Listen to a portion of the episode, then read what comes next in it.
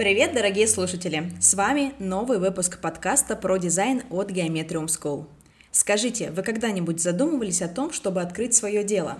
В 2020 году Министерство экономического развития Российской Федерации и аналитический центр НАФИ провели исследования, в результате которых выяснилось, что треть россиян, 29% опрошенных, мечтают попробовать себя в предпринимательстве – для кого-то эти мечты так и остаются чем-то из области фантастики, но не для нашего гостя. Сегодня у нас в студии Денис Татауров, предприниматель, дизайнер, строитель.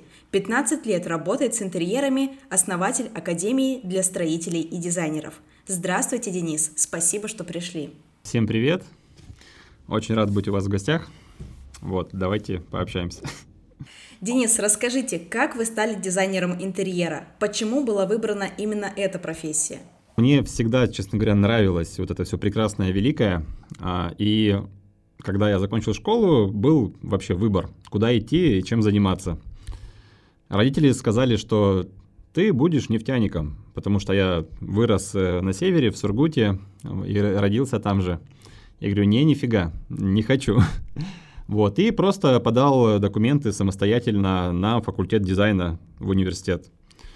Все, с кайфом прошел на бюджет и начал обучаться. При этом мы обучались не дизайну интерьера, а обучались дизайну всего. До этого я не понимал, почему так случилось, а сейчас я этому очень сильно благодарен, что у нас даже факультет дизайна на третьем курсе, он перешел еще на педагогический факультет. То есть мы были и дизайнеры, еще и педагоги, и это было прям очень круто. Но в первую очередь я освоил графический дизайн, а интерьерку я взял чуть-чуть позже. Как вы пришли в интерьерный бизнес? По залету. А в интерьерный бизнес э, пришлось прийти по залету. Я, как э, все мальчишки, любил машины, вот, и хотел себе купить классную тачку. Купил себе Бэху 520 красного цвета, офигенную. Вот, проездил на ней двое суток, и она у меня взорвалась. Я на эту машину занимал немножко денег. Вот. И мне предложили, слушай, ну, если хочешь, то пойдем на стройку, поработаешь, долг отработаешь, и, может, еще и денег заработаешь. Я такой, ну окей, погнали. В то время я зашел в строительный бизнес. Это была кровля, мы занимались кровлями. Отработал долг, все с кайфом, денег заработал. И все, да, начал продолжать вот именно в этом направлении. Потом получилось такое, что нужно было сделать ремонт в своей квартире. Я понял, что там полный трэш творится в этом бизнесе. И со стороны дизайна, и со стороны реализации этих интерьеров. И захотелось там поменять. Сделать хороший продукт, хороший уровень сервиса, хороший уровень качества этого продукта. И я зашел именно в интерьерный бизнес. И самое интересное, что я начинал не с дизайна, а как раз вот э, с самой стройки. В дизайн я потом пришел дополнительно. Ну, именно так, системно. Системно, официально. Помните ваш самый первый проект? Что и как это было вообще? Это было очень больно. Я сейчас стройку не беру, кров, кровлю не беру, беру отделку. Это было такое, что у меня перед лицом пролетел кулак заказчика, и он ударился в стену, и по стене потекла кровь от, от этого кулака.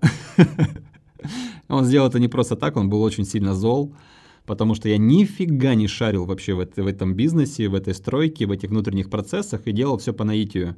И делал огромные ошибки. Там был проект э, «Двухкомнатная квартира». В, целом за весь ремонт под ключ мы тогда взяли около 70 тысяч рублей. Нифига там ничего не сделали, потому что, ну, каких мастеров можно в этом бюджете найти и еще что-то там заработать. Я жил просто на этом объекте, но в итоге мы там расстались. И вот такой вот опыт у меня был на первом объекте. Очень интересно. Когда вы начинали, люди уже понимали, чем вообще занимаются дизайнеры интерьера? Вы ощущали, что ваша профессия, она ценна? В то время дизайнер интерьера это было что-то на космическом, на богатом, на заоблачном, и до такой профессии не было. В то время даже ну, нельзя было этой профессии обучиться прям открыто, доступно, как это сейчас происходит. Поэтому раньше дизайн интерьера, он рассматривался больше как какая-то некая роскошь. Да то, за что нужно доплачивать, потому что было принято самостоятельно покупать обойки, клеить их спокойненько, красить, вот, и мебелировать э, все свои интерьеры самостоятельно. Есть ли разница в отношении к дизайнерам тогда и сейчас? Пипец какая. Глобальная разница есть. Сейчас э, дизайн уже воспринимают как э, неотъемлемую часть э, создания интерьера, то есть такой этап, без которого ну, нельзя жить. Да, конечно же, есть прослойка общества, которая игнорирует наличие дизайна интерьера, но они есть и будут, не нужно обращать внимания. И здесь у нас работает ну, классическое окно Авертона. Это входит уже в что-то понятное, постоянное, ну, это можно сравнить с интернетом, который только появился, и бабушки открещивались, типа, демоны, демоны, уберите его, пожалуйста, мы не хотим. Вот, а сейчас все пользуются, все радуются, без него не представляют жизни. Э, то же самое и с интерьерами. То есть я в целом, раньше у меня были проекты, которые мы делали без дизайн-проекта. Сейчас их нет. Ну, просто их нет и все, потому что это уже норма. По вашим наблюдениям, кого больше в профессии дизайнера, мужчин или женщин? Ну, это статистика. А, девчат, конечно же, больше. Это факт, да. Знаете, есть такое мнение, что, например, повар – чисто мужская профессия. А со стереотипом, что дизайнер – профессия женская, вы когда-нибудь сталкивались? Постоянно сталкивался, и это такое клеймо. Даже есть такое слово матершинное – дизайнерша. Видимо, да, когда формировалась эта профессия, то ли парни стеснялись, то ли они смущались. И больше все-таки эта профессия привлекала женский пол. Но при этом, если даже ну, посмотреть на статистику, да, девчат больше, но есть огромное количество крутых парней, дизайнеров, известных, с крутыми проектами, с классными результатами. Поэтому ну, я не разделяю то, что это профессия именно женская, то есть классная профессия, которая э, ну, должен заниматься человек, которому нравится эта профессия. Все. Давайте поговорим про дизайн со стороны бизнеса. В какой момент вы решили, что вам пора масштабироваться и создавать свою компанию? А у меня с этого начиналось. То есть я рассматривал это сразу как бизнес-процесс. Я вообще не про творчество, честно скажу. Даже если рассматривать сам дизайн-проект, мне нравится стадия, когда вот мы вот геометрию обсуждаем, а цвета, формы, мне это уже не интересно. Мне нравится функционал помещения, мне нравится так, чтобы это было комфортно, чтобы это ну, приносило именно комфортную жизнь человеку, который заказывает этот интерьер. Ну и при этом, да, у меня просто ну, много бизнесов было, и я все процессы рассматривал как бизнес-систему. Как создавалась ваша компания и с какими подводными камнями пришлось столкнуться в процессе создания? Уф-уф-уф, нам эфира не хватит, если я буду все рассказывать. Было очень больно, повторюсь, потому что в то время не было общедоступной информации, как это все сделать, и было очень много экспериментов. То есть гипотеза на гипотезе, это все тестировалось, залазили в огромные кассовые разрывы. И нас э, люди на тонированных хаммерах хотели отвезти купаться на водохранилище за то, что мы там залазили в долги. В тюрьму забирали партнера, я его забирал оттуда, и в прокуратуру. Это очень веселый был бизнес, и, ну, понятное дело, что мы, мы делали эти ошибки по незнанию, и набивали эти шишки, набивали этот опыт. Но без этого опыта не получилось бы той компании, которая сейчас есть. Поэтому я очень благодарен этому. Вспоминаю сейчас это все с улыбкой, но тогда это был просто ужас. Я не знаю, как мы выжили. Сразу ли вам удалось выйти из операционки или поначалу пришлось все-таки вникать во все процессы? Я развею миф. А, в отделочном, в дизайнерском мире очень сложно выйти из операционки. И практически невозможно, потому что, ну, во-первых, это люди, которые болеют этим, они все равно принимают участие в каких-то операционных задачах. Да, конечно, они их там минимизируют и сокращают их там, там до 50%, но при этом полноценно выйти из операционки, как это сейчас в, в общем представлении принято понимать, мне получилось ну, где-то в 2020 году. Это сколько времени прошло? Это прошло 12 лет. То есть примерно 12 лет требуется собственнику бизнеса, чтобы перестать делать все а, самостоятельно а, и Ну нет, нет, нет, я же повторюсь, я это все делал просто, ну, как слепой котенок, пробираясь и пытаясь э, экспериментировать. А сейчас есть методики, которые, ну, описаны, ну, и при этом я даже в академии этому обучаю, и это делается, ну, у меня максимальный срок — это полгода, где полноценная компания готова к тому, чтобы называться бизнесом, а не просто там дизайнером либо строителем. То есть э, через полгода собственник может заниматься только стратегическим каким-то управлением, да? Один э, день в неделю, и то не полный, для того, чтобы провести стратегические сессии, а, и при этом он не обязан находиться рядом. Он может жить, я не знаю, на Бали и при этом с кайфом все это делать вообще легко. Возможно ли полностью выйти из работы с клиентами, заказами, полностью все делегировать? И хотите ли вы вообще этого? Может, вам ближе постоянно держать руку на пульсе? Это более чем возможно, и, ну, это, честно говоря, вообще халява. То есть это делается очень быстро, выстраиваются все процессы, и руку на пульсе нужно держать в других моментах. То есть э, для предпринимателя, если он погружается в эти операционные задачи, он вредит бизнесу. Его задача выйти из них и развивать э, именно компанию, а не заниматься вот этим вот нашим любимым творчеством. Это ошибка. Расскажите, как вы формируете вашу команду, какие требования предъявляете к сотрудникам? Чтобы человек разделял философию, чтобы он ну, понимал, куда мы идем, чтобы его эта ну, глобальная миссия, которая выстроена, она привлекала. И самое классное, что сотрудников мы не набираем классическим способом. То есть нет никакого там хедхантера, это не реклама, какого-то Авито, тоже не реклама.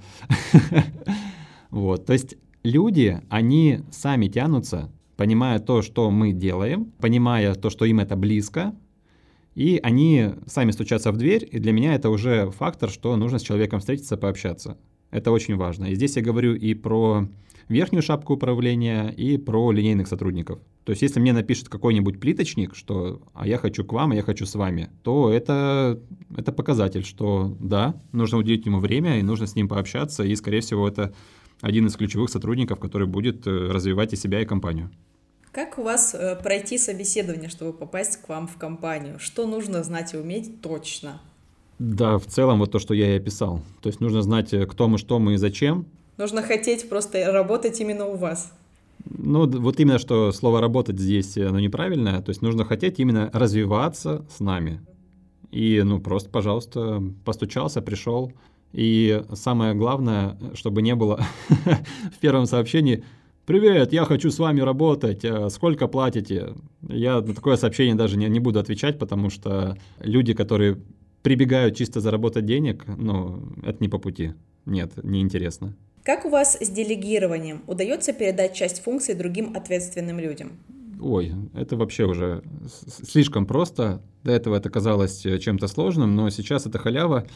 И первое, с чего я начинал, я помню еще в далекие годы, это у нас были менеджеры проектов, мы их называли тогда инженерами, сейчас называем руководители проектов. Тогда так делегировали, потом у нас появились там снабженцы, чертежники, визуализаторы, а после этого уже появились ассистенты. Ассистенты личные, ассистенты в бизнесе. И сейчас эти все методики описаны, как это все находить, кто эти люди, как с ними взаимодействовать, сколько им платить. То есть, ну, сейчас это легко. До этого это казалось очень сложно. Давайте немного поговорим про работу с клиентами. Вы работаете с любыми клиентами, которые к вам обращаются, или у вас есть некий входной контроль? Обязательно. Были ошибки, когда я работал со всеми, потому что, ну, клиент это же бабки, деньги, бабосики. Но нет, нифига. Это были ошибки лютые. И я не понимал, почему у меня формируется не сарафан, а какой-то вообще непонятный костюм, который э, то радует, то убивает тебя просто. Однозначно мы должны четко понимать, э, с кем мы хотим работать, кто этот заказчик, где он обитает, какие у него есть критерии работы и какие у вас есть критерии, чтобы с ним взаимодействовать. Потому что рынок недвижимости, интерьерный вообще вот этот спрос, он гораздо выше, гораздо выше количество людей, которые готовы дать хороший продукт. И да, если вы только начинаете, у вас будет боязнь, что там, ой, это первый и единственный заказчик за мою жизнь, я его возьму. Но это ошибка, потому что вы должны четко понимать, с кем вы работаете, и фильтровать их. То есть, ну, вот сейчас, допустим, элементарно люди, которые хотят э, сами быть прорабами, сами хотят быть дизайнерами, то есть это люди, которые говорят, как сделать, и им не нужен проект. То есть, ну, эти люди проходят мимо. Хотя они готовы платить, казалось бы. Но кому-то они подойдут, нам они не подходят. Плюс, э, ну, есть люди, которые пытаются отжать. То есть есть у нас такой потребительский терроризм, он развит э, и развивается еще больше и больше. И есть такие просто обычные триггерные вопросы, которые позволяют этих людей тоже отсеять. Сейчас вот кто слушает, он, скорее всего, помнит таких людей, которые в момент э, начала взаимодействия просили внести огромное количество правок в договор. Я таких людей сразу ставлю на карандаш, смотрю очень внимательно, кто они, что они и зачем. Если это вдруг какой-то юрист, то я ему скажу еще и спасибо. У меня были такие случаи, которые хотели поправить договор. Я говорю, о, круто, давайте полностью его проработаем. А давайте. А если просто хотят запихнуть что-то непонятное, чтобы потом тыкнуть туда носом, как котенка, то лучше с ними не работать. Плюс люди, которые мутят э, непонятные схемы с оплатами. Сейчас денег нет, давай потом, а сейчас э, давайте сделаем, никаких предоплат нельзя. Ну, такие тоже идут мимо. Еще есть люди, которые хотят, что нет, налички нет, на расчетный счет скинуть не могу, буду тебе скидывать на карту. Вот здесь тоже еще одна опасность, потому что все мы понимаем, что любую сумму, полученную на карту, человек, который вам скинул, он может ее вернуть. Это делается элементарно, по закону все, и у него будет и готовый интерьер, и денежки, которые он дал вам подержать в руках, он их заберет. Ну, я могу продолжать дальше, но в целом, короче, нужно работать со своим клиентом и четко понимать, кто это. Как считаете, любые ли запросы клиента можно удовлетворить? У вас бывало такое, что вы с этой задачей не справлялись? Любой задачей можно справиться, но мы должны четко понимать, что клиент прав не всегда. И угождать – это ошибка. Потому что в интерьерном бизнесе к вам приходит клиент как к эксперту, поэтому вы должны говорить, что нужно делать, а не он. Вы должны четко понимать, какое из этих решений будет ему полезно, будет правильным, и не нужно идти на поводу и превращаться в исполнителя и творить какую-то непонятную дичь. Поэтому, ну нет, не надо. С кем, по вашему мнению, сложнее работать? С клиентом на большой чек или с бюджетными заказчиками? А вот здесь как раз э, бюджетный заказчик и премиальный клиент, я его так назову, это самая лучшая аудитория. Ну, бюджетный это ну, эконом-сегмент. Сложнее всего работать со средним сегментом. Это самая лютая дичь, которая существует на рынке, хотя многие пытаются работать в этом среднем сегменте. Но Получается такое, что средний сегмент это люди, у которых уже появилось немножко денег, но они не научились ценить свое время. Они расценивают э, вас как э, дополнительный расход, а не как экономию. Потому что вообще в общем понимании хороший эксперт в той или иной области, он экономит ваши деньги, ваше время, если вы это все цените, если вы это время используете по назначению. А они готовы сами съездить в магазин, на своей машине привезти несколько мешков штукатурки. Для них это ценнее. Потратить полдня. И вот самый проблемный сегмент – это средний. Вот это мое мнение и мое наблюдение вот за все эти годы. Как дизайнеру можно обезопасить себя от миллиона правок и обмана со стороны клиента? Ну, первое – это человеческое взаимоотношение. Второе – это договоренность. Ну, многие просто забывают сказать, о каких-то правилах взаимодействия. У меня даже есть э, гайд, который называется «Правила для заказчика», а, в котором все описано. Во-первых, написано, что если ты мне напишешь э, в субботу в обед, я тебе отвечу в понедельник в 9 утра. А если ты хочешь внести правку, то за весь проект две правки, а третья правка стоит денег и так далее. То есть это нужно, во-первых, проговорить до начала реализации там, интерьера, создания проекта. А во-вторых, это нужно прописать и поставить там закорючку, что да, я это прочитал, чтобы потом вспомнить то, о чем вы говорили. И все, тогда будет безопасно. Но при этом я не вижу проблем в правок. Просто нужно брать деньги за правки и все. Ну, я так понимаю, что этот гайд у вас составлен на основе э, своих каких-то уже э, взаимодействий с заказчиками. Это обычные правила, которые вот, ну, используются в работе. То есть это не фантазия, это просто описанная практика. А вспомните вашего самого проблемного клиента. А удалось ли вам договориться в итоге? Так. Сколько у меня есть времени? Будем без имен без национальностей. Нет, договориться не получилось. Э, дошли до суда. Вот. Э, и да, был такой, был такой заказчик. При, при этом это все синхронизировалось. Я Поехал в отпуск, и это все случилось в отпуске. Я из отпуска вернулся, и понеслось. Вообще жесть.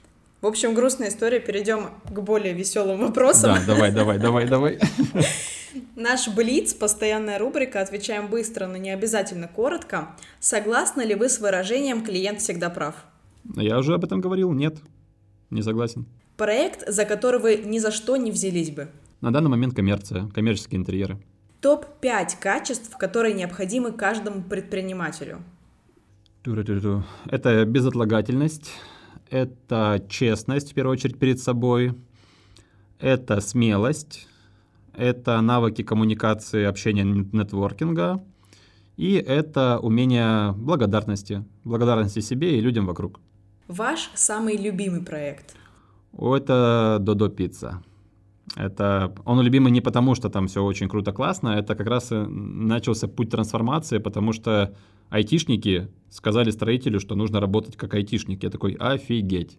И вот они мне трансформировали сильно-сильно мозг, и после этого начался лютый рост э, компании. Что бы вы сказали дизайнеру, который решил создать свою студию? Найди человека, у которого уже получилось, и спроси, как это сделать. Спасибо огромное, Денис. Увы, наш разговор подходит к концу, хотя очень жаль отпускать вас. Спасибо за такой подробный и увлекательный рассказ. Теперь мы понимаем, через какие тернии приходится пройти начинающему предпринимателю, прежде чем удается добиться успеха. Спасибо, что пришли. Пожалуйста, это очень весело. Советую каждому найти себя. Вот. Ну и самое главное, никому не советую проходить мой путь. Это очень веселая история, очень длинная история. То есть сейчас есть огромное количество возможностей сократить это время и получить эти результаты моментально здесь и сейчас. Делайте мир лучше. И мое любимое выражение, даже мой хэштег, это «качаем строительный рынок». Да, делаем его лучше. Благодарим Спасибо. вас, дорогие слушатели, что были с нами. Надеемся, вам было полезно. Подписывайтесь на наши соцсети, ставьте подкасту оценки и оставляйте отзывы. Будьте с нами, впереди еще много классных выпусков.